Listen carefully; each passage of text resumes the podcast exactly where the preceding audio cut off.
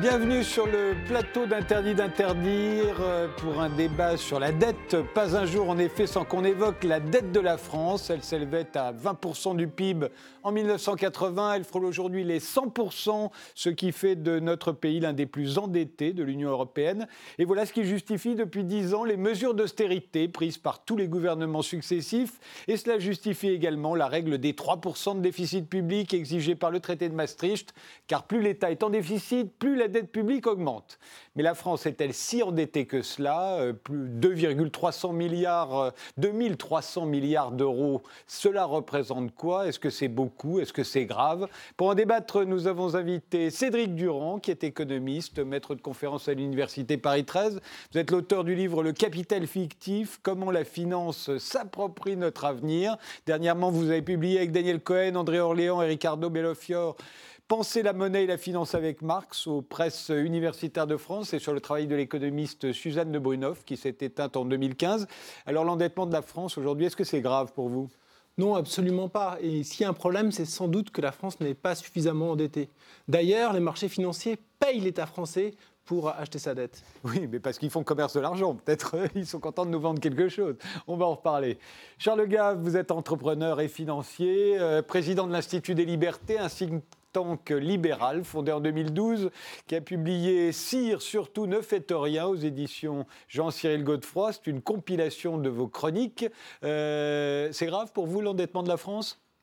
Mais Je crois d'abord, je vais botter en touche, vous savez, un vieux joueur de rugby immédiatement. Euh, je vais vous expliquer rapidement. La dette, ça n'est ni grave ni pas grave. La dette, c'est exactement comme une scie ou un marteau. C'est un outil. Alors les Allemands, pour, je crois qu'en Allemagne, le même mot est utilisé pour la dette et pour la culpabilité. En Angleterre, c'est pareil d'ailleurs. En anglais, guilt, c'est les obligations britanniques et c'est la culpabilité. Donc si on commence à partir sur des préjugés moraux, on, n'arrivera nulle part. Mais alors, euh, parlons juste de, la, hauteur de la dette. Elle, elle, vous inquiète, euh, la dette française? Parce qu'on en parle à chaque fois, il y a toujours un petit aspect dramatique. Quand on dit ça approche les 100% du PIB, tout le monde tremble. Bah, tout le monde tremble, il n'y a pas vraiment de raison. Si, la dette était utilisée à bon escient, il n'y aurait aucun problème. La réalité, si vous voulez, c'est qu'elle n'est sans doute pas. Donc c'est là où est le problème. La réalité, ce n'est pas la taille de la dette, c'est le financement de la dette, c'est à quoi elle a servi, c'est toutes ces choses-là. Mais la dette en elle-même, c'est ni bien ni mal, ni trop haut ni trop bas. J'essaierai d'expliquer pourquoi. Nicolas Cerciron, vous avez été le président du CADTM France, le collectif pour un audit citoyen de la dette publique qui dénonçait euh, l'arnaque à la dette et le fatalisme du il n'y a pas d'alternative à la rigueur. Parmi les premiers signataires de l'appel, il y avait d'ailleurs Cédric Durand, votre voisin, mais aussi Frédéric Lordon, euh, Stéphane Essel, Gérard Filoche ou Dominique Méda. Vous êtes également l'auteur du livre Dette et extractivisme chez Utopia. Alors cette dette euh, de l'État français Est-ce que c'est grave? Bah, la, dette, ça dépend euh, comment, comment on la regarde. Si on la regarde d'un point de vue économique, effectivement, euh, l'économie fonctionne, c'est pas très grave. Mais si on la regarde du point de vue de la croissance qu'il faut pour la rembourser, et qu'on regarde qu'est-ce qu'il faut pour faire de la croissance, c'est dramatique sur un plan écologique.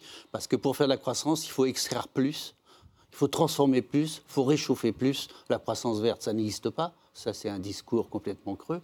La croissance, elle est réchauffante. La preuve, c'est que jamais l'année 2017 a été la, l'année 2017 a été la plus réchauffante qui ait jamais existé. Donc, euh, pourquoi? Parce que euh, parce que parce qu'on veut toujours produire plus, produire plus, et quand on fait de la dette, c'est un pari sur l'avenir. Hein. et pour rembourser, il faut croître. Et croître, c'est quoi? C'est croître le réchauffement, c'est croître les extractions c'est faire croître les inégalités. Donc la dette, c'est un énorme problème si on se place sur ce plan-là. Nathalie Janson, vous êtes économiste, professeur associé à Neoma Business School. Euh, pour vous, la, dette française, euh, c'est grave? Je vais vous faire une réponse de, Normand, en fait, c'est ni, bien ni mal. Euh, en effet, en fait, la dette, ça, ça, dépend de quel regard on y porte. les marchés financiers ont l'air de l'apprécier. Euh, si on la regarde euh, du point de vue de son, de son mode de, comptabilisation, en fait, on se demande pourquoi on calcule une dette sur un, PIB, puisqu'on ne ferait pas la même chose pour un ménage. C'est la question que je vais vous poser d'ailleurs. Voilà. Et euh, donc, voilà, en fait, c'est surtout par rapport à son utilisation que la question se pose, et je rejoindrai mon voisin sur ce point, c'est-à-dire qu'est-ce qu'on fait de cette dette qui augmente sans cesse, puisqu'en fait c'est aussi ça qui est intéressant à voir, c'est qu'en fait elle croît, elle croît de façon relativement inéluctable depuis maintenant des décennies. Mais ça, c'est qu'en France. Hein. Ah euh, alors, c'est en effet ma première question, c'est que constamment, on nous parle de la dette euh, pour la comparer au, PIB, euh, le produit intérieur brut, et on nous dit qu'elle approche les 100% du PIB. elle est à 2322 milliards d'euros dernier comptage, mais elle augmente. Ça fera bientôt 100% du PIB. Alors pourquoi est-ce que la dette de l'État on la met en comparatif avec euh, la richesse produite chaque année par la nation. L'État, c'est pas la nation. C'est assez logique dans la mesure où les recettes publiques dépendent elles-mêmes du PIB, de la richesse produite dans la nation. C'est une partie de la richesse produite dans la nation qui est prélevée par l'État. Dès lors, euh, pour savoir si la dette de l'État est soutenable, il faut voir par rapport à quelles ressources l'État va pouvoir se financer. Ces ressources-là sont euh, donc la production nationale. Donc c'est assez logique hein, d'un point de vue euh, économique de mesurer euh, le, la dette publique par rapport au PIB. Effectivement, on pourrait regarder par rapport aux recettes de l'État, mais, la, logique. mais la trajectoire serait exactement la même. Hein. Peut-être, mais en même temps, c'est de se dire, voilà, quand je vais à la banque pour faire un emprunt pour acheter une maison, on ne me demande pas ce, ce que gagne l'entreprise qui m'emploie. On demande ce que je gagne moi, c'est-à-dire l'équivalent des recettes de l'État. Les recettes de l'État, les revenus de l'État, c'est 800 milliards à peu près par an? Non, le revenu de l'État, c'est moitié moins. Hein. L'État, c'est 400 milliards et l'ensemble des collectivités publiques, c'est 800 milliards, exactement. C'est 800 milliards. Donc, euh, donc euh, ben, voilà. Donc, euh, vous êtes. Qu'en pensez-vous, Charles Gab J'ai un léger problème logique, c'est que. Vous savez, l'économie, c'est une branche de la logique, c'est pas une branche des mathématiques ou de l'astrologie. Hein. Donc, ce que je veux dire, c'est que vous comparez un flux à un stock ce qui est une idiotie en soi. Quoi. Vous devez comparer la dette au service de la dette. Euh, je veux dire, mais, vous, mais pas, pas au PIB. Quoi. C'est le service de la dette au PIB, ça veut dire quelque chose. La dette par rapport à l'ensemble des richesses de la France, ça veut dire quelque chose. Mais vous ne pouvez pas comparer un stock à un flux, c'est complètement idiot. la, charge de la dette, c'est ce que ça coûte à l'État chaque année. Voilà. Un peu plus de 40 milliards euh, d'euros. Euh... là, il y a quelque chose à dire. Et alors quoi? Bah, Si vous voulez, c'est tout simple. C'est que les prix de la dette aujourd'hui en France ne sont absolument pas des prix de marché. C'est la BCE qui décide de la France qui emprunte à 0,8%. Le marché n'a strictement rien à voir là-dedans. Et c'est un truc qui a été tiré d'un chapeau par la BCE. Mais ça, euh, si la France devait emprunter à son vrai coût, compte tenu des risques qu'elle présente, etc., elle emprunterait probablement aujourd'hui aux alentours de 2,5 ou 3. Donc le, cours de la dette aujourd'hui est complètement minoré par les interventions de la BCE, qui elle-même amène à un appauvrissement terrible de toute l'épargne longue et de tous les épargnants. Parce que le, livret A a un revenu négatif aujourd'hui, c'est parce qu'on veut continuer à maintenir cet état qui est obèse. On, reviendra sur, euh, sur euh, les taux euh, auxquels la France emprunte de l'argent. Ce pas des prix de marché, ça ne veut rien dire ces taux-là. Oui, hein. justement. mais il n'y a pas de prix de marché nulle part dans aucune des grandes économies aujourd'hui. Les banques centrales sont effectivement les agents économiques les plus puissants aujourd'hui, mais elles ont une politique qui vise à soutenir les valeurs des marchés financiers. C'est pourquoi les taux sont si bas aujourd'hui. C'est bien parce qu'il a fallu regonfler les marchés financiers après la grande crise de 2008. Et les vrais assistés, ce ne sont pas les dettes publiques, mais c'est les, les, les actions et les marchés d'actions qui ont été soutenu par. Euh, euh, on, y reviendra, mais je voudrais rester sur la, charge de la dette, puisque ça coûte à peu près à l'État 40 milliards euh, de, 41 milliards d'euros, je crois. Et on, ça devrait coûter 100 milliards. oui, mais pour l'instant, c'est 41 milliards. Mhm. et, on nous dit que c'est énorme, puisque c'est devenu la première charge du. C'est la, ça la, monté, partie la ça plus monté depuis 15 ans. Hein. C'était à 40 milliards il y a 15 ans. Hein. Oui, mais c'est la, part, la, première part du budget de l'État, je crois, maintenant. Oh non, l'éducation est très au-dessus. Alors on dit que ça, risquerait. C'est moins que l'enseignement encore. Oui. Toujours est-il que par rapport aux, revenus de l'État, justement, euh, qui sont de 300 milliards, euh, euh, c'est très peu.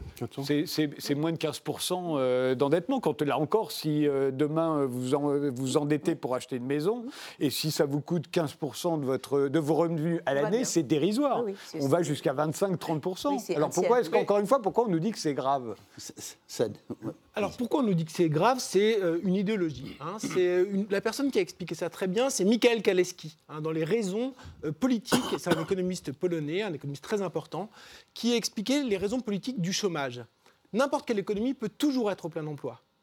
Pourquoi les économies ne sont pas au plein emploi? Parce qu'on veut que le plein emploi dépende des investissements privés. Si on veut que le plein emploi dépende des investissements privés, il faut bien interdire que l'État assure lui-même le plein emploi. Et donc on restreigne la capacité de l'État à intervenir. Donc la raison de fond est Ça a celle-ci. très bien marché en URSS. La raison, la raison de C'est fou celle-ci. ce que ça a marché. Oui, ça a marché également après-guerre en France, ça a marché également dans les années euh, 30 aux États-Unis sous Roosevelt. Et aujourd'hui, Roosevelt Je vous signale que la- le chômage était plus élevé en 1938 qu'en 1934 quand Roosevelt est arrivé. hein.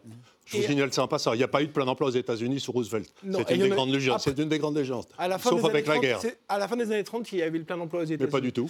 C'est euh, un gros mensonge. Continuez votre raisonnement. Aujourd'hui, aux États-Unis, ce débat-là, il prend une ampleur qui n'a pas du tout lieu en France. Et en Europe, on est complètement décalé par par la réalité de ce débat. En Chine non plus d'ailleurs. Aux États-Unis, il y a une grande discussion aujourd'hui autour de la Modern Monetary Theory, la théorie moderne de la monnaie.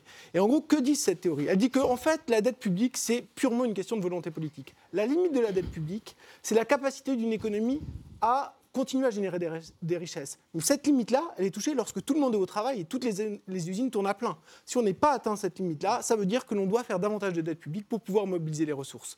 Donc ça, c'est vraiment...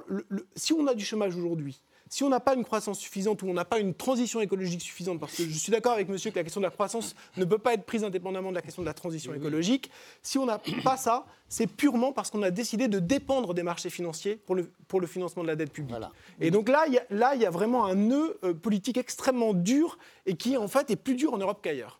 Nicolas Moi, ce qui me gêne vraiment dans, le- dans le- dans les 40 milliards de remboursement annuel, hein, Non, c'est pas le, c'est pas le remboursement, c'est le service. Oui, pardon, les intérêts. Les intérêts, uniquement, hein. Les intérêts, parce que le remboursement, c'est le roulement.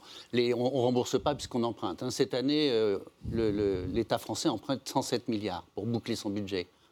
Donc les recettes 300, emprunt 100. É- Énorme. Énorme, non? Je ne sais pas. Je, je- je me demande. C'est la question que je vous pose ce En soir.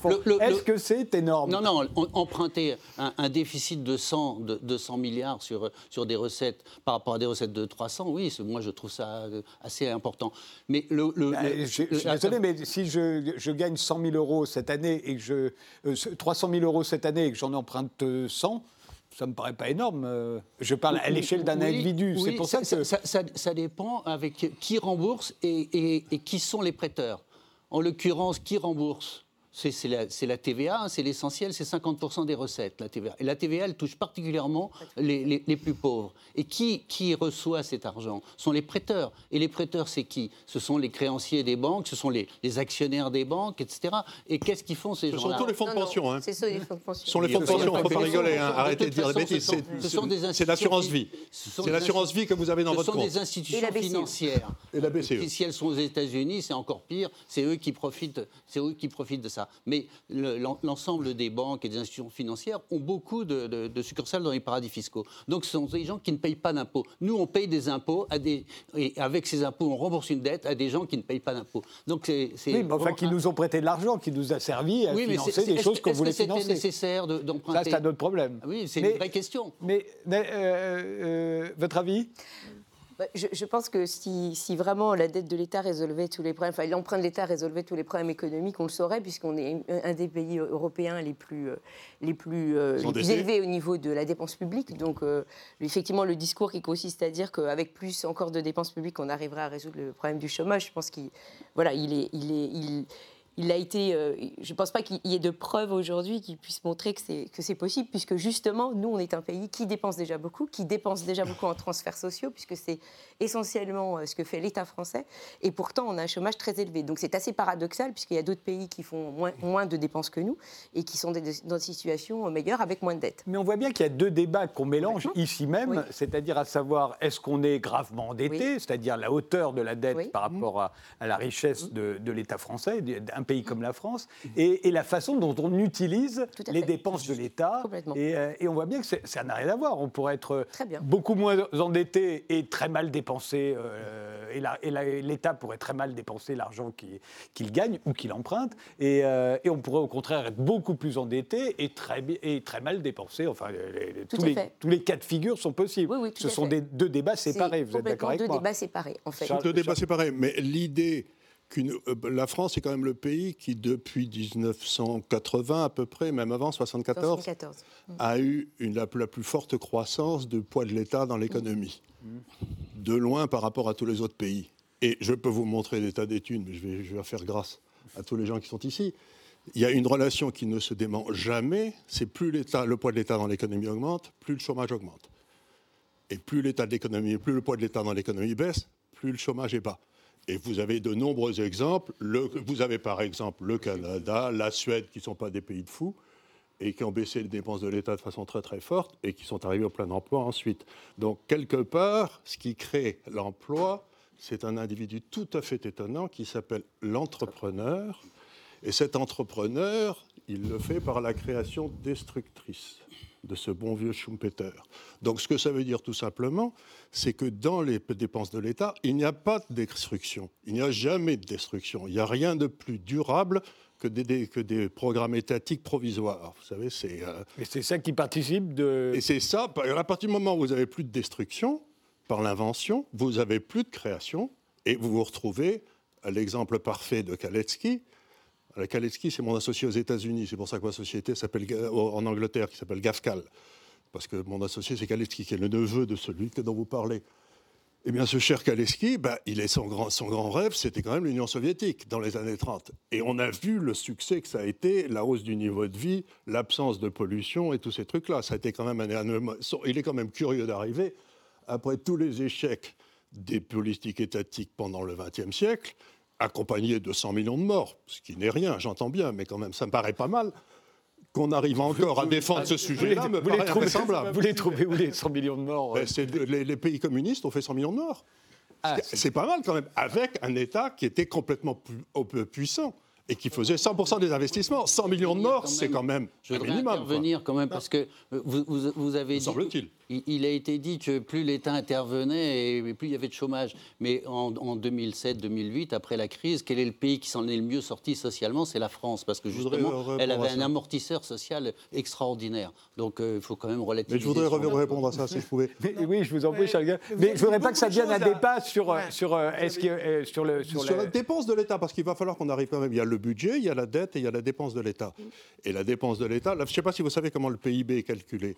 Il faut savoir, il faut que les, les- les- les auditeurs ou les téléspectateurs soient au courant quand même. Alors vous avez un PIB qui est calculé avec des prix de marché. C'est le PIB du secteur privé. Privé. C'est-à-dire avec des dépenses qui ont été faites par des gens qui les faisaient volontairement. Et puis de l'autre côté, vous avez, comme me disait un de mes professeurs d'économie quand j'étais jeune à Toulouse, il disait il y a deux sortes de, il y a deux systèmes possibles. Il y a la main invisible d'Adam Smith et le grand coup de pied dans le derrière de Joseph Staline. Et entre les deux, il n'y a rien. Et ceux qui sont partisans du grand coup de pied dans le derrière de Joseph Staline trouvent qu'il faut toujours plus d'État. Et ils vous amènent à 100 millions de morts.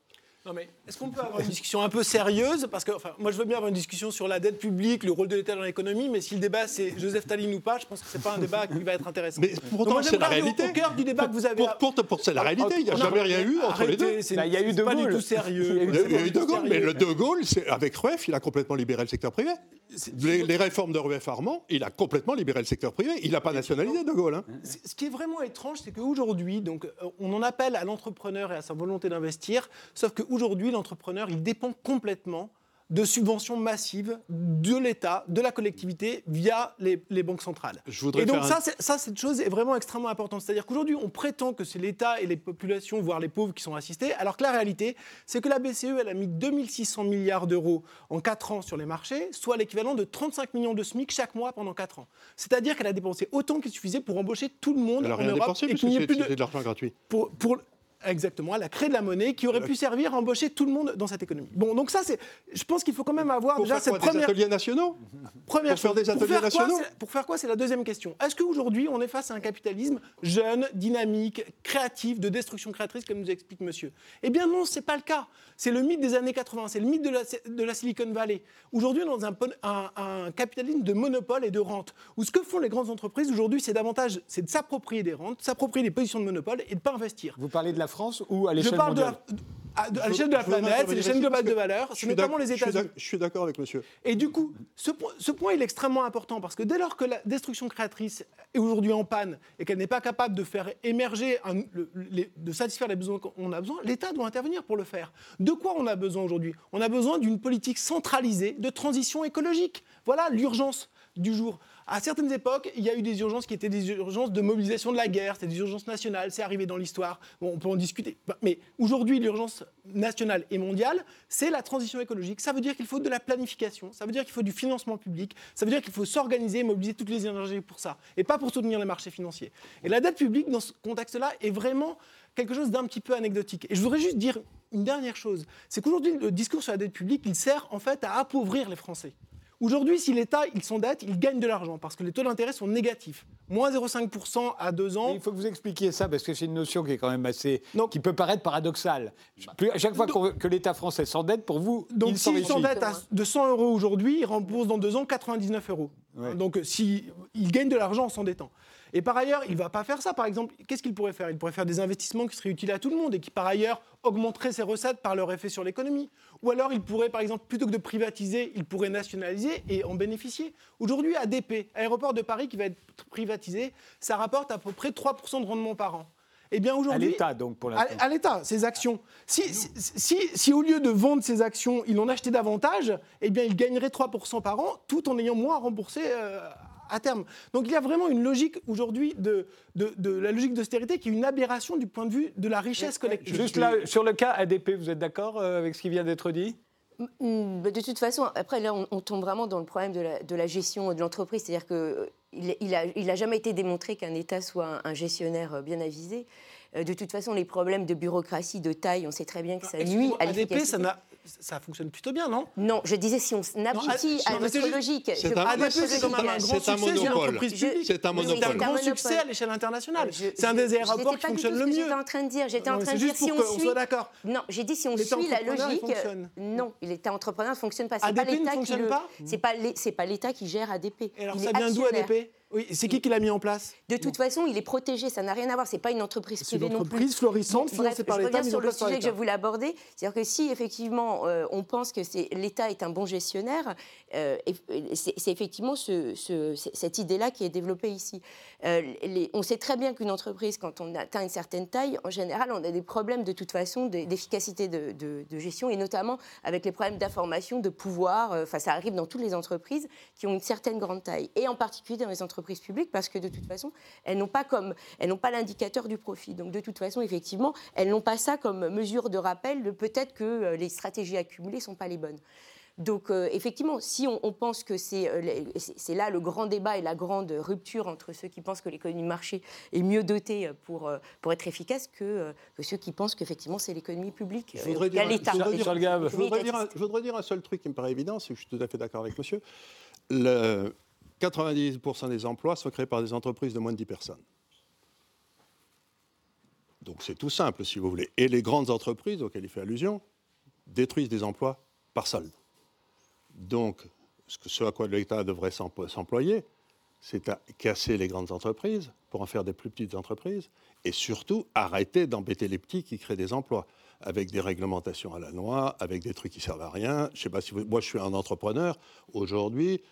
Je suis rentré en France depuis trois ans pour créer de nouvelles entreprises en France, qui prouvaient une belle, une belle capacité à la confiance. Mais monsieur, monsieur est vraiment réactionnaire et pas logique. Alors pourquoi réactionnaire et pourquoi pas logique? Réactionnaire d'abord parce que en fait, si les entreprises sont plus grandes, si elles ont tendance à grossir, c'est parce qu'il y a des gains d'efficacité à la taille.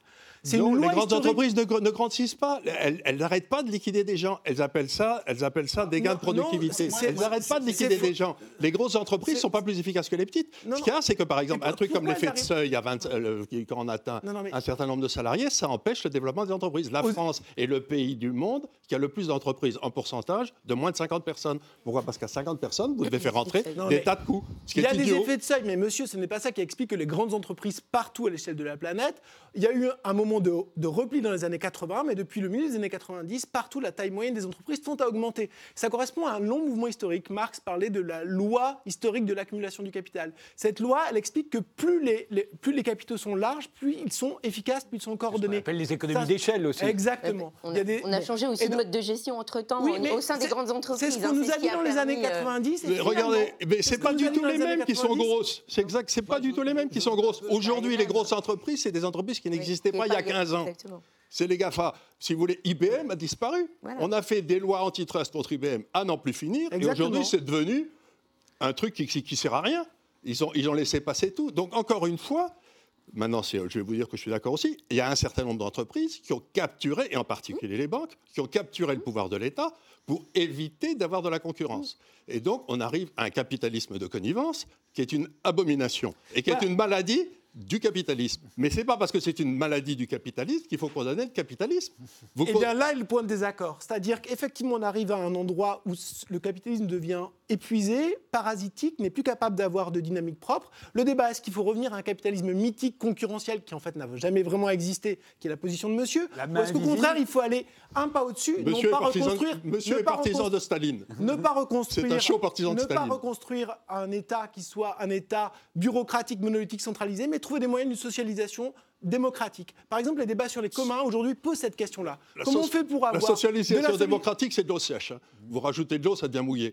C'est complètement, ça n'a jamais existé de nulle part. Faut avoir. Ça n'a jamais marché, mais ça n'a jamais marché de nulle part votre analyse. Attendez, attendez, attendez, parce qu'on va faire une pause. Je, finissez juste votre phrase parce que vous l'avez interrompue. Après, on fait une pause et on revient euh, avec. Non, c'est le débat qu'il faut avoir, c'est-à-dire que face à l'épuisement de ce capitalisme des monopoles qui est en train de ressurgir, effectivement, il y a deux options. Une option libérale qui est relancer la concurrence, small is beautiful, quelque chose qui ne reviendra pas parce que c'est réactionnaire dans le sens, c'est moins efficace, ça ne correspond pas au niveau de développement historique auquel on est arrivé.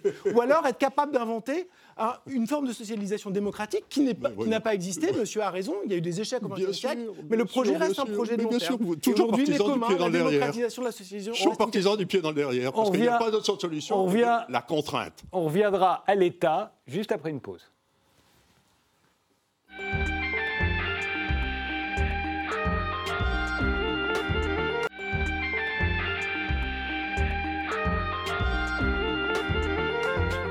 La France est-elle euh, aussi endettée qu'on le dit euh, Le débat continue avec euh, Cédric Durand, Charles Gave, Nicolas Cerciron et Nathalie Janson. la question que je voulais vous poser maintenant, c'est on nous dit souvent, et, pendant ce grand débat qui commence, on va le dire sans arrêt, qu'il n'est plus possible de financer les dépenses publiques comme on le faisait autrefois, qu'on vit au-dessus de ses moyens, en tout cas l'État français vivrait au-dessus de ses moyens. Alors qu'en est-il exactement? Est-ce que vous êtes est-ce que l'État français aujourd'hui vit au-dessus de ses moyens euh, Et par la même occasion, euh, les Français euh, qui profitent de, ce qu'on appelle le modèle social français. Nathalie Janson? En fait, elle, vit euh, les, histoires de remboursement, d'être capable en fait, de faire face à sa dette, c'est lié en fait, à la capacité à lever l'impôt en fait, aujourd'hui, hein, essentiellement. Euh, évidemment, on finance le complément sur les marchés financiers. Donc je dirais que sur le côté euh, complété sur les marchés financiers, on est plutôt dans, une conjoncture plutôt favorable, parce que comme on l'a expliqué déjà, enfin, il a été dit sur le plateau, on a des actions des banques centrales qui vont dans ce sens-là, mais bon, qui vont bientôt s'arrêter. Mais on, a aussi un appétit en fait, des marchés pour la dette publique actuellement, puisque les marchés financiers vont moins bien. Et puis, une troisième chose, c'est que la réglementation bancaire aussi est favorable à, la détention de la dette publique par le secteur, euh, de toute façon, des banques. Donc, voilà, de ce point de vue-là, il y a, la dette publique a de beaux jours devant elle euh, pour être placée. Euh, et donc, placée, ça veut dire placée relativement facilement, donc à un coût qui ne va pas trop augmenter. Pour ce qui est du consentement à l'impôt, là, sans doute que les débats se, portent là-dessus aujourd'hui, c'est-à-dire au sein du pays, est-ce qu'on est prêt, euh, enfin, voilà, comment on veut financer cette dette? Et effectivement, là, par contre, tout le monde n'est pas d'accord, puisque euh, revient souvent euh, la question de faire payer plus aux plus riches cette fameuse, ces, fameux déficits de l'État et une participation plus grande de, ceux qui produisent des richesses et le plus pour, effectivement ne pas faire payer euh, les plus pauvres. Et puisqu'effectivement la TVA apparaît comme un impôt injuste, la TVA étant payée par tous ceux qui consomment, alors que l'impôt sur le revenu, par exemple, qui représente en fait très peu, hein, qui couvre très peu les... Mais lui est progressif. lui est progressif et, et effectivement couvre très peu les, dépenses publiques, puisqu'ils représentent 10%. Euh, enfin, c'est voilà, c'est Nicolas Cerciron, 25% plutôt. Nicolas Cerciron, on vit au-dessus de nos moyens ben, On vit au-dessus de nos moyens écologiques, oui, complètement. Complètement, c'est une, folie absolue. On devrait, au lieu de réduire les impôts des riches et des plus riches et des entreprises, parce qu'on a baissé les impôts des entreprises, et on va encore les baisser parce que dans un système de libre-échange, il y a une concurrence terrible. Donc, euh, comme en Irlande, c'est à 12%, pourquoi pas descendre à 12% Puis après, qu'est-ce qu'on fait pour remplir les caisses de l'État? On va imposer les plus pauvres, on va augmenter le prix, on va augmenter le taux de la TVA, qui est un impôt parfaitement injuste, mais qui est facile. Hein. on, met 1 ou 2% de plus, 22% au lieu de 20%, et, ça rend mais en, fait, la, gravité c'est le réchauffement, c'est le désastre environnemental. Je veux dire, au, rythme où on est, en 2050, il fera plus 3 degrés. On cultive plus, on mange plus, les forêts meurent. C'est nos enfants, ça, c'est même nous, à la limite. C'est un délire, c'est là-dessus qu'on doit, on doit utiliser la dette, on doit emprunter pour ne plus réchauffer, pour répartir les richesses autrement. Comment, comment, comment un, gilet jaune, pourquoi un gilet jaune descend dans la rue? Parce qu'on lui, on lui dit on va, on, va te, on va te punir parce que tu utilises ta voiture et que ça réchauffe. Mais qui est-ce qui réchauffe? C'est les grandes entreprises. C'est pas les gens qui sont obligés d'aller bosser avec leur voiture. Eux, ils participent, ils font ce qu'ils peuvent. Mais ça, c'est un délire. je veux dire, aujourd'hui, il n'y a pas d'argent si vous n'extrayez pas des richesses de, la nature. Les voitures électriques, c'est du cobalt, c'est du lithium, etc. S'il faut construire un milliard de voitures électriques, c'est un délire complet, c'est impossible. Et en plus, une voiture électrique, c'est plus réchauffant qu'une voiture à essence si elle n'a pas fait 150 000 km. Parce que ce qu'on appelle l'énergie grise, l'énergie pour la construire les batteries, c'est plus réchauffant qu'une voiture thermique. Donc c'est juste un moyen de faire de, dépolluer les villes et de faire, euh, travailler les, constructeurs. Mais c'est pas ça. La dette, elle doit être utilisée pour arrêter de réchauffer, arrêter la casse sociale et, et, prendre en compte la, question environnementale qui est énorme, que personne ne voit apparemment ou que personne ne veut voir, parce qu'on est dans le déni c'est horriblement dur de, comprendre que, plus 3 ou plus 4 degrés, on ne vit plus et qu'il y a des, centaines de millions de morts. Ça, c'est vachement difficile. Il faut tout changer, tout changer notre quotidien. je ne peux pas venir en taxi. C'est une différence fondamentale. Si vous allez à Madagascar, il monte à 30 dans un 9 places. Là, là c'est économique. Hein nous, on prend un taxi avec une seule personne, 70 kilos dans 2 tonnes de ferraille. C'est un délire, c'est un délire. On peut, ne on peut pas continuer comme ça. l'aéroport de Paris, c'est formidable, c'est des avions. Les avions, ils réchauffent, ils ne sont pas taxés et tout. Mais on va où? Avec Durand? Oui, euh, moi, je, je, pense que dans la hiérarchie des questions, euh, Nicolas a raison, c'est vraiment la première question. Hein. Euh, bon, sur la question de la dette, on, peut quand même dire des choses qui sont plus, plus précises sur cette question-là. Et moi, je voudrais dire, une première chose, c'est d'où vient la dette. Lorsqu'on dit qu'on ne peut plus se permettre le train de vie de l'État tel qu'il existe, il faut d'abord se poser la question d'où vient la dette. Ah il y a une étude très bien qui a été faite euh, il y a quelques années, deux ans, hein, par euh, le CADTM et d'autres, hein, le collectif citoyen pour un, audit de la dette, qui montrait qu'il y avait trois principales origines à la dette. La première, c'est l'effet boule de neige des taux d'intérêt lorsque les taux d'intérêt étaient très élevés dans les années 80 début des années 90. La deuxième, c'est la baisse des impôts. Et les baisses des impôts, pour les plus élevés, et surtout sinon l'évasion fiscale, dans tous les cas, les stratégies d'optimisation fiscale des grandes entreprises. Le taux d'intérêt effectif hein, des grandes entreprises, il continue à diminuer. Il continue à diminuer. Pourquoi? En partie parce que les États baissent les impôts, mais aussi en partie parce qu'ils montent des schémas qui leur permettent d'éviter l'impôt. Attendez, qu'on comprenne bien, c'est en gros, c'est pas tellement que l'État augmente ses dépenses qui fait qu'on c'est exactement ça. C'est parce qu'il ah, réduit ses, recettes. Et la troisième raison, c'est en fait le coût de la crise de 2008. Le coût de la crise de 2008, ça a été une, récession marquée pendant un an, un chômage élevé, euh, des impôts qui ne sont pas rentrés pendant plusieurs années, le coût de la finance. Et là, évidemment, ça a grévé les, dépenses publiques. Mais pourquoi Heureusement que l'État a fait ça? Sinon, l'économie serait complètement crachée. Donc on a une crise de la finance privée, on a des bénéfices auparavant de la finance privée, puis on a le crash. Là, on demande à l'État de s'endetter pour un peu amortir le choc, mais évidemment, ça fait un stock de dette. Donc les trois raisons, hein, c'est les revenus des rentiers dans les années 80, le, fait que les riches et les grandes entreprises font sécession des différents pays en, allant, euh, en ne payant pas leurs impôts ou payant de moins en moins leurs impôts. Parce qu'il y a moins de croissance aussi, il y a moins de recettes. Et troisièmement, parce que c'est l'impact de la crise, effectivement, l'absence de croissance qui est l'héritage de la crise. Et ces trois raisons-là expliquent l'origine de la dette. Alors du coup, peut-être la, deuxième chose, est-ce qu'on ne peut plus se permettre le train de vie qu'on avait auparavant? Alors là encore, ça dépend de ce qu'on regarde. Si on regarde la protection sociale, la protection sociale aujourd'hui, elle est excédentaire en France. Hein. Donc elle devrait être développée, à mon sens, elle a été fragilisée, mais elle est aujourd'hui, il n'y a pas de problème de, de financement de la protection sociale aujourd'hui en France. C'est un faux débat. Les services publics aujourd'hui, ils sont fragilisés. Ils sont fragilisés. Ils devraient être. On devrait investir dans les services publics. Regardons par exemple l'université publique. Eh bien, l'université publique, en 10 ans, on a diminué de 20% les investissements par étudiant à l'université publique. C'est pas comme ça qu'on prépare l'avenir. Hein. si on, veut, on prétend construire l'économie de la connaissance, et aujourd'hui on est en train de désinvestir dans la jeunesse et la formation de la jeunesse. Donc là, au contraire, il y a des besoins qui sont sous-financés aujourd'hui. Donc la question qu'on devrait plutôt se poser, c'est vraiment quelles sont les urgences et quels sont les moyens qu'on y met. Est-ce que le privé peut le remplir ou pas? Et on voit que sur une série de questions, la transition écologique ou la question de la formation ou la question de la protection sociale, eh bien, c'est la collectivité qui doit le faire. C'est pas le privé qui va le faire correctement. Charles Gave? Moi, vous savez, je suis un vieux marxiste, vous avez dû le remarquer. Mais Marx a eu quelques intuitions qui étaient intéressantes. L'une de ses intuitions, c'était de dire que euh, l'infrastructure économique déterminait la superstructure politique. Donc pendant tout le 19e, on a eu d'énormes infrastructures économiques qui étaient d'immenses pyramides, les maîtres de forge, les trusts aux États-Unis, etc. Et donc pour contrôler ces gars-là qui avaient une tendance naturelle à devenir des monopoles, il a fallu bâtir une énorme infrastructure étatique en forme de pyramide.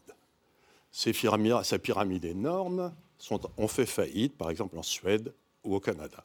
Qu'est-ce qu'ont fait la Suède et le Canada, qui encore une fois ne sont pas des pays particulièrement douloureux Ils ont fait une, chose très simple. Ils ont simplement dit, bon, ben, par exemple dans l'éducation que vous mentionnez, ils ont dit, il faut que tous les enfants aient une bonne éducation. Tout le monde est d'accord? Tout le monde est d'accord. Deuxième question, il faut que cette éducation soit payée par les impôts.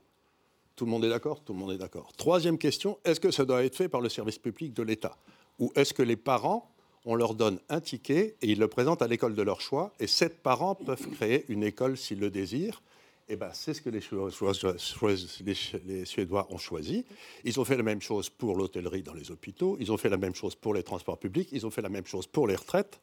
Et du coup, l'État aujourd'hui en Suède est en excédent budgétaire, avec des excédents extérieurs. Son État s'est aplati. Parce qu'aujourd'hui, la forme de production, la richesse, elle est créée par des 0 et des 1 dans un ordinateur. Et les 0 et les 1, vous pouvez toujours vous brosser, ils apparaîtront toujours. C'est des gens qui produisent la richesse. C'est jamais des 0 et des 1 dans un ordinateur. Ça n'existe pas. ça n'existe bien sûr. La richesse, elle n'est pas ex nihilo dans des Les gens, comme ils ne sont pas idiots. Et des ressources naturelles. Et hein. des ressources naturelles. Pas 0 et 1, il y a un peu d'électricité. Enfin, mais on ne va pas revenir dans ce débat parce que ce n'est pas le débat de la journée. Donc, ce que j'essaie de dire, c'est que ce qu'ont fait les Suédois, c'est qu'ils ont simplement dit ben, vous savez quoi, on ne va plus taxer les sociétés parce que c'est pas là où ça marche. On va taxer les gens qui prennent pas de risques. Et donc, ils ont taxé les gens qui prennent pas de risques parce qu'on me raconte toujours la vieille histoire marxiste le capital, le travail. C'est une grosse vanne parce que, comme l'a montré Solo, comme l'a montré Schumpeter, ce qui est essentiel, c'est qu'il y ait un gars au milieu qui prenne le risque, qui soit le paratonnerre. Si ça perd, c'est lui qui perd tout. Si ça lui, c'est lui tout. Et ce qui est très curieux, c'est que si vous regardez les gens qui sont impopulaires dans le monde aujourd'hui, c'est les banquiers, c'est Goldman Sachs. Parce que dans le fond, ils n'ajoutent rien à la richesse. Mais personne ne gueule contre Bill Gates, personne ne gueule contre Steve Jobs, parce qu'ils ont créé des nouveaux produits et qui sont éminemment populaires parce qu'ils ont correspondu à des besoins. Vous êtes 20 ans en retard, c'est-à-dire vous nous racontez ce qu'on racontait dans les années 90.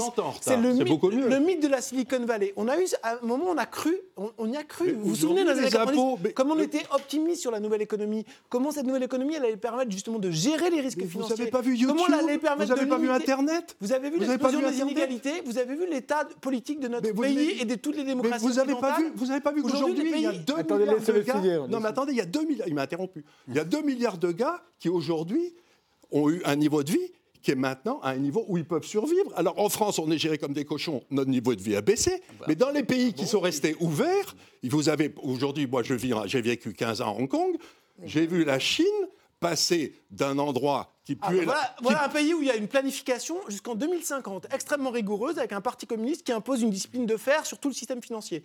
Donc effectivement, vous parlez tout à l'heure de centralisation. une discipline de fer sur le marché financier. Ah, Ce que je veux, c'est qu'on laisse les entrepreneurs... Vous êtes pour que 75% du, du, du capital financier soit socialisé mais je, moi, je suis pour, mettons-nous d'accord. Je, suis pour la, je suis pour la déréglementation C'est le cas en Chine. Hein. C'est le cas en Chine, mais, mais, mais, par contre, quand vous allez en Chine, si vous êtes un entrepreneur, il ne vous embête pas. Il vous embête pas du tout. si vous êtes un banquier. dès lors que vous suivez le plan. Donc il y a un non, il n'y a pas de plan. Vous plaisantez ou il n'y a pas de plan Il n'y a pas de plan. Il y a un plan pour les infrastructures, mais pour le reste, il n'y a rien du tout. Non, il est extrêmement précis, y compris sur l'usage des ressources naturelles, et il prend une importance de plus en plus Mais ça, c'est une infrastructure. Mais encore une sur les nouvelles technologies, sur euh, l'intelligence artificielle, par exemple. Vous n'avez pas, j'ai peut-être 20 ans de retard, mais vous, vous en avez 200. Parce qu'entre Malthus et Marx, c'était quand même Malthus, c'était 1830, on va tous mourir de faim parce que la ressource se développe de façon euh, euh, arithmétique et la population se développe de façon géométrique. Je suis content de voir qu'il y a encore des gens qui croient à ces calembredonnes, mais c'est quand même extraordinaire de voir qu'entre Malthus et Marx, on a deux gars qui sont 150 ans en retard. C'est quand même absolument étonnant. Et qui m'explique que c'est moi qui suis en retard. Je voudrais revenir sur la dette Oui, et, sur, l'État. Est-ce qu'il faut rassurer les marchés financiers? Parce que ça aussi, c'est quelque chose qu'on entend à peu près tous les jours. Il faut rassurer les marchés financiers pour qu'ils continuent de nous prêter de l'argent. Je crois que. Mais ils ne nous en euh, prêtent pas. C'est la BCE qui achète tout. Alors- Arrêtez de dire que les marchés financiers. Nathalie Janson. Mais elle achète, elle achète tout. Elle a acheté toutes les émissions depuis trois ans. Toutes les Elle émissions depuis achète de trois la ans. dette. Elle achète de la dette. Elle achète de la dette. Ça veut dire que les- nos déficits budgétaires en Europe ont été financés par la BCE, point Oui. barre. Bah, La Nathalie- BCE les a achetés à des acteurs privés. Elle- Nathalie Janson. Elle- elle- Non, elle les a achetés à l'État. Elle achète Janson. directement via les banques. Donc, de toute Via les façon, banques. c'est. Oui, mais enfin, c'est mais c'est un, c'est un jeu- c'est c'est un un jeu truc de mots. indirect. Enfin bon, bref, tout ça pour Il y a des actions Ne pas tous en même temps. La BCE, elle, elle, effectivement, elle, elle intervient beaucoup, puisque avant, en fait, la- notre dette était davantage détenue par les investisseurs euh, étrangers. Et, et cette part a baissé parce qu'il y a eu ces- ce fameux, cette fameuse politique de quantitative easing qui a fait qu'effectivement, la part des banques centrales s'est accrue. Donc, on a moins de détention de, notre dette par les, non-résidents qu'il y a, euh, effectivement, qu'avant euh, la, politique de 2015 de, de la BCE. Euh, pour savoir si on doit rassurer, euh, là aussi, euh, comme je vous le disais euh, précédemment, Finalement, euh, les marchés peuvent aussi avoir un appétit pour la dette et, euh, et en ce moment, eff- effectivement, on est plutôt dans un, dans un moment où il, il va y avoir un certain appétit, en tout cas euh, avec l'incertitude qui pèse sur les marchés financiers, puisqu'on a eu une fin d'année un peu, un peu chaotique. Dans ces cas-là, lorsque les taux remontent en particulier, alors ce n'est pas encore le cas pour l'Europe, mais c'est déjà le cas effectivement pour les États-Unis, eh bien, les, les investisseurs vont se diriger en fait vers une, une, une rentabilité plus, plus sûre et euh, moins risquée. Mais bon, voilà, tout ça, c'est. Et donc, il y a- aussi une autre composante, comme je disais aussi précédemment, c'est la com- composante réglementaire qui favorise en fait la dette de l'État, puisque dans toutes les réglementations, enfin, la nouvelle réglementation qui a été issue de la crise des, de 2008, vous avez une partie qui s'est ajoutée au cadre réglementaire qu'on appelle de Bâle. Et dans cette partie, euh, vous avez effectivement, euh, on favorise en fait la détention de la bonne dette publique. Euh, donc, c'est, on rejoint effectivement le C'est fait la d'être, voilà, alors, publique de celle qui est donc émise par des États qui sont capables de la rembourser. Et euh, ah en tout cas, c'est comme publique, ça. euh, et dans les États qui sont bien notés, puisque en fait c'est la notion de notation qui est évoquée ici. euh, pour le moment, nous on fait partie des bons élèves puisqu'on a une capacité à lever l'impôt qui jusqu'à maintenant est relativement bonne. C'est-à-dire qu'on sait bien l'État français, enfin le, le fisc français est efficace. Donc, si je vous comprends bien, en fait, on n'a pas besoin de rassurer les marchés financiers parce qu'ils ne sont le pas inquiets ils sont pas en ce qui nous Non. concerne. Donc, c'est pas la peine de dire qu'il faut qu'on rassure les marchés financiers. Et si je vous ai bien compris aussi, on n'est pas si endetté que ça. Donc, c'est pas si grave que ça. On pourrait l'être même un peu plus. Ça ne serait pas Je voudrais introduire ici un Après, le problème, le c'est- problème, exactement, c'est, enfin, pour moi, en Je tout cas, le problème, il est beaucoup un- plus un- sur la, sur, euh, je finis sur ce point, c'est sur la l'utilisation Voilà, effectivement de cette dette qui est vraiment un problème aujourd'hui. Quand on parle de la dette, il y a deux choses qu'il faut introduire de façon à essayer de clarifier le débat en ce qui concerne la dette. La première, c'est que la dette n'a aucune importance si le taux de croissance de l'économie est, est supérieur au taux où vous empruntez. Oui. Parce que Dans si ces vous- cas-là, ça remboursera Oui, oui, la ça- dette très Ça facilement. rembourse vraiment la dette. L'inverse, c'est l'effet boule de neige, justement. Et l'inverse, à ce moment-là, vous rentrez dans, comme l'Italie, vous rentrez dans une spirale qui est absolument abominable. La deuxième, c'est quand vous regardez la dette, il faut regarder le déficit primaire. C'est-à-dire, est-ce que l'État emprunte pour payer ses intérêts ou est-ce qu'il n'emprunte pas pour payer ses intérêts? La France est à un moment où elle est en cavalerie puisqu'elle emprunte pour payer la dépense passée, les dépenses actuelles, plus le service des intérêts. Et donc ça, c'est un système qui est extraordinairement dangereux parce que autant c'est pas dangereux si vous avez un excédent primaire, c'est-à-dire l'excédent primaire pour ceux qui nous écoutent, c'est simplement est-ce que vous êtes, vous êtes en cash flow positif en quelque sorte en tant qu'État avant d'avoir payé vos int- euh, avant d'avoir payé vos intérêts, si vous voulez. Donc euh, et là, en- la France est dans un déficit primaire. Elle est en déficit, elle est en déficit primaire, c'est-à-dire qu'elle emprunte pour payer ses intérêts. Et ça, en principe, c'est un scénario qui se termine toujours mal. D'accord, mais ça n'est pas Non, le cas mais- encore maintenant, mais ça pourrait se terminer. Non, mais, mais ça se termine mal. C'est- C'est toujours pareil. Si vous empruntez à 3 pour investir à 0, comme le fait l'Italie, vous savez que ça se terminera en faillite. Mm. Vous ne pouvez pas dire quand, mais vous êtes certain que ça se terminera en faillite. Là, on, a- on nage en plein délire.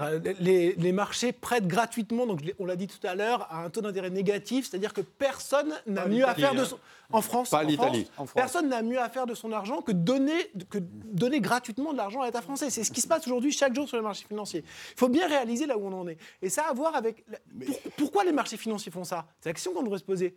Eh bien, la réalité, c'est qu'ils n'ont pas mieux à faire de leur argent. Non, ils ont- Et, et ils n'ont pas mieux à faire de leur argent. chose. Alors, ce qui est- alors, c'est Exactement. Donc ils essayent de faire mieux de leur argent. Du coup, qu'est-ce qui se passe? Ils- euh, Ce qu'on va augmenter, c'est la dette privée des entreprises et la dette des ménages. Ça, ça a fortement augmenté. En France, Et ça, on n'en pas- parle jamais. on n'en parle jamais. parle et c'est là où sont les risques. La Chine en particulier. Et, ça- et c'est là où sont les risques. C'est là où a éclaté la crise de 2008, Ah oui. les, les- les- les dettes immobilières des ménages américains. Aujourd'hui, ce qui monte, personne ne sait jamais quelle va être la prochaine crise. Il ne faut pas se faire d'illusions.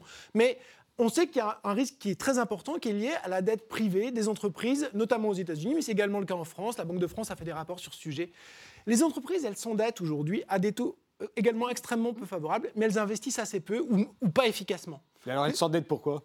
Alors, pour payer leurs actionnaires. hein. Une grande partie, euh, c'est aussi un rapport qui, est pu- qui a été publié il y a quelques jours par Oxfam, puis un autre rapport par Attac qui fait le point sur l'utilisation des cash flows des On entreprises. s'attend pas à Les un rapport très positif de leur part. De- Non, mais c'est quand même intéressant de constater, je pense que personne ne le, le niera autour de, de ce plateau, que les- le niveau des dividendes est arrivé à un niveau record l'année dernière depuis la crise de 2008. C'est-à-dire qu'il y a une récupération continue alors que l'économie ne récupère pas. les des- dividendes n'ont rien à voir oui. avec. Ils n'ont jamais été gagnés en France. hein. La plupart des Voilà. grands groupes français perdent de l'argent en France et gagnent tous leurs dividendes à l'extérieur. Extérieur. Donc, si vous voulez, dites pas qu'on a gagné plein d'argent en France. Non, mais- On n'a pas gagné un rond en France. Prenons- Par exemple, Total ne gagne pas un rond, Carrefour ne gagne pas un rond. Je suis d'accord avec vous qu'il y a une partie importante des profits qui a lieu à l'étranger. Non, il y a des profits évidemment. à peu près Ah, 80%. Pourquoi il y a de l'activité économique en France? Pourquoi il y a des investissements directs étrangers en France? Évidemment que les profits sont réalisés Il y en France. Ah, bon. Mais il y en a- il y en a beaucoup mais- moins qu'avant. Mais prenons le- l'ensemble des pays occidentaux, si vous voulez. Sortons de la lunette de, de- de- de la France seulement. Qu'est-ce qui se passe? Dans tous ces pays-là, on a profité de ces conditions monétaires extrêmement avantageuses pour faire augmenter la dette privée des entreprises. Les entreprises se sont endettées. Qu'est-ce qu'elles ont fait? Elles ont payé davantage de dividendes et racheté davantage d'actions. Et vous savez Donc, pourquoi? on a, on a un mécanisme où, en fait, Et je peux vous expliquer le- pourquoi? L'argent pas Je suis cher. financier, je peux vous l'expliquer L'argent pas hein. cher est utilisé pour financer Mais les, je peux vous les l'expliquer actionnaires C'est parce que les taux d'intérêt financiers. sont bas. C'est parce que les taux d'intérêt sont bas qu'ils font ça. On est d'accord, mais Eh ben, eh ben, le seul moment, d'en- c'est parce que si vous avez des taux d'intérêt mais bien bas, sûr, bien sûr. Donc on est là. l'argent- en réalité, les taux d'intérêt bas qui ont été dé- défendus par Keynes et compagnie, les taux d'intérêt bas, c'est une subvention à ceux qui ont des actifs, c'est-à-dire les riches, pour emprunter en donnant leurs actifs en garantie et pour acheter plus d'actifs. Comme ça, les riches deviennent de plus en riches. Et comme les pauvres, personne ne leur se paye leur épargne. Comme les riches n'investissent plus, Non, puisque mais- c'est plus, c'est plus intéressant d'acheter un ancien actif. Voilà, Mais parce que c'est plus intéressant. Si vous pouvez emprunter à 1 pour prêter à 3, vous n'allez pas emprunter à 1 pour investir à 5 avec un risque. Tandis qu'à 3, vous achetez votre diminue la building, prime de risque. Vous diminuez la prime de risque. Donc ce qui se passe en ce moment, c'est qu'on a une politique monétaire Qui fausse. fau- qui fausse les marchés et qui est favorable aux riches et défavorable aux pauvres. Exactement. Et c'est un scandale. Oui. Et c'est pour ça qu'il faut monter les taux d'intérêt. Et c'est pour ça qu'il Ah, faut monter les taux d'intérêt. C'est pour ça que là, il y a une, Non, non, mais un il truc faut- il faut la réalité, si vous voulez, c'est que la politique, les taux d'intérêt bas, ça Fausse. favorise les riches. Alors, et ça a été fait bien. par Goldman Sachs Oui. pour le bénéfice de Goldman Sachs. Parce que je peux vous raconter une petite histoire qui est amusante. Je vais vous la raconter. Il y a le, le président de la Banque centrale de Kansas aux États-Unis, qui était donc un des voting members de la Fed, etc. Il a demandé à avoir un petit déjeuner avec moi il y a à peu près 5-6 ans. Donc on a parlé de tout ça, les taux d'intérêt bas, toutes ces bêtises. Et il m'a dit, Charles, il faut que tu es très sympathique, il faut que je te dise quelque chose.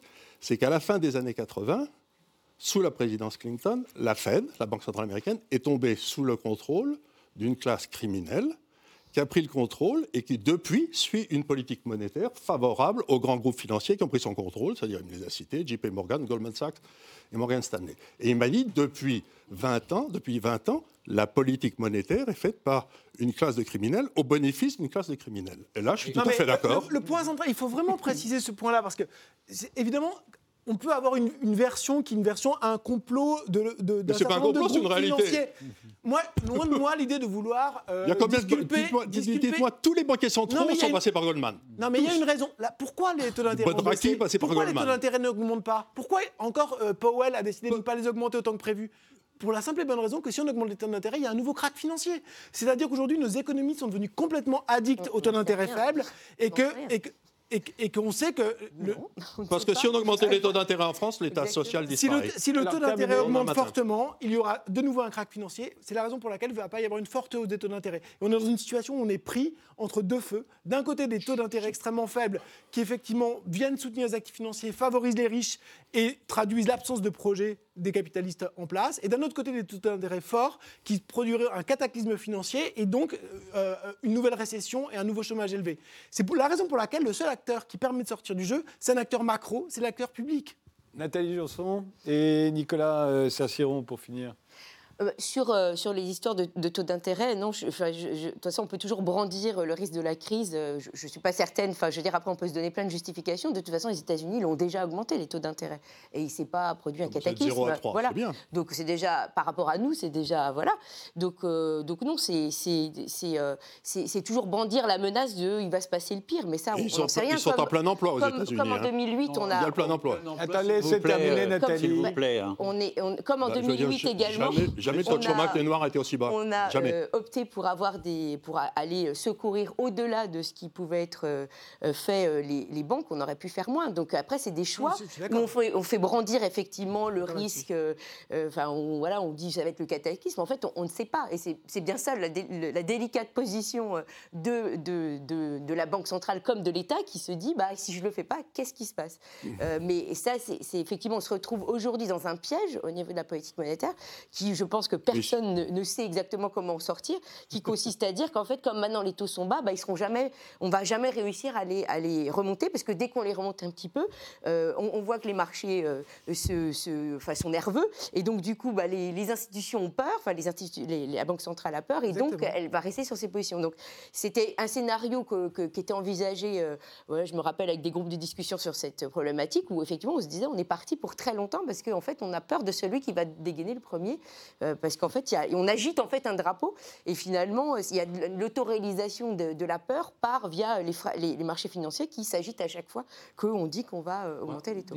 Moi, ce qui me gêne beaucoup là-dedans, c'est que on, a, on a donné la possibilité aux marchés financiers de dominer le monde et de gérer la planète. Ils la gèrent et ils la détruisent.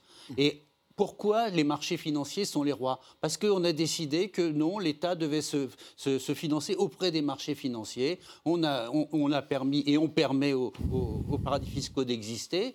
Donc c'est un délire complet. On est dans un délire complet. Alors que la, vraie question, c'est la question économique. Je reviens dessus. C'est la question sociale, bien sûr. La question sociale, l'injustice, les inégalités, c'est important. Mais les inégalités, elles vont être monstrueuses quand il fera plus 3 ou 4 degrés. Et là, les marchés financiers sont incapables de gérer ça. Il n'y a que les États qui seraient capables de gérer ça. Mais les États se sont mis au service des marchés financiers. Donc tout est à revoir, tout est à recommencer. Là, il n'y a, rien qui, a rien qui va. Il n'y a rien qui va. Parce que, parce que le réchauffement, la, destruction de l'environnemental, il n'y a plus de poissons, il n'y a plus d'eau douce. Justement, est-ce que l'État est bien placé pour gérer ça alors que On l'a vu en C'est global. C'est global. Donc dès l'instant c'est global, les États qui sont des nations, qui représentent des nations, les, non, les, les États, ça ne veut pas dire des États dictatoriaux comme c'était. Non, non, c'est pas ce que je dis. Des États je veux dire, il faudrait une organisation supranationale qui aurait une autorité justement sur les États. déjà que les États ne soient plus au service des marchés, ça changerait beaucoup de choses. Parce que là, étant au service des marchés, vous voyez bien que, que, que ce soit Macron ou autre, ils sont totalement au service des marchés. Ils ne sont pas du tout au service du futur. Ils sont dans l'immédiateté. Ils ne pensent absolument pas dans 10 ou 20 ans ce qui va se passer. Ils s'en foutent complètement parce que les, les, les marchés ils ne comptent qu'en mois. Combien je vais gagner dans un mois, dans deux mois, dans trois mois, dans quatre mois? Il n'y a que ça qui les intéresse. Mais ils vont perdre beaucoup quand il va faire plus 3 ou 4 degrés, et on est parti pour ça. 2017 a été l'année la plus réchauffante de, toute la, de, de, de, de ces, de, ces, de ces 1000, 2000, 3000 dernières années.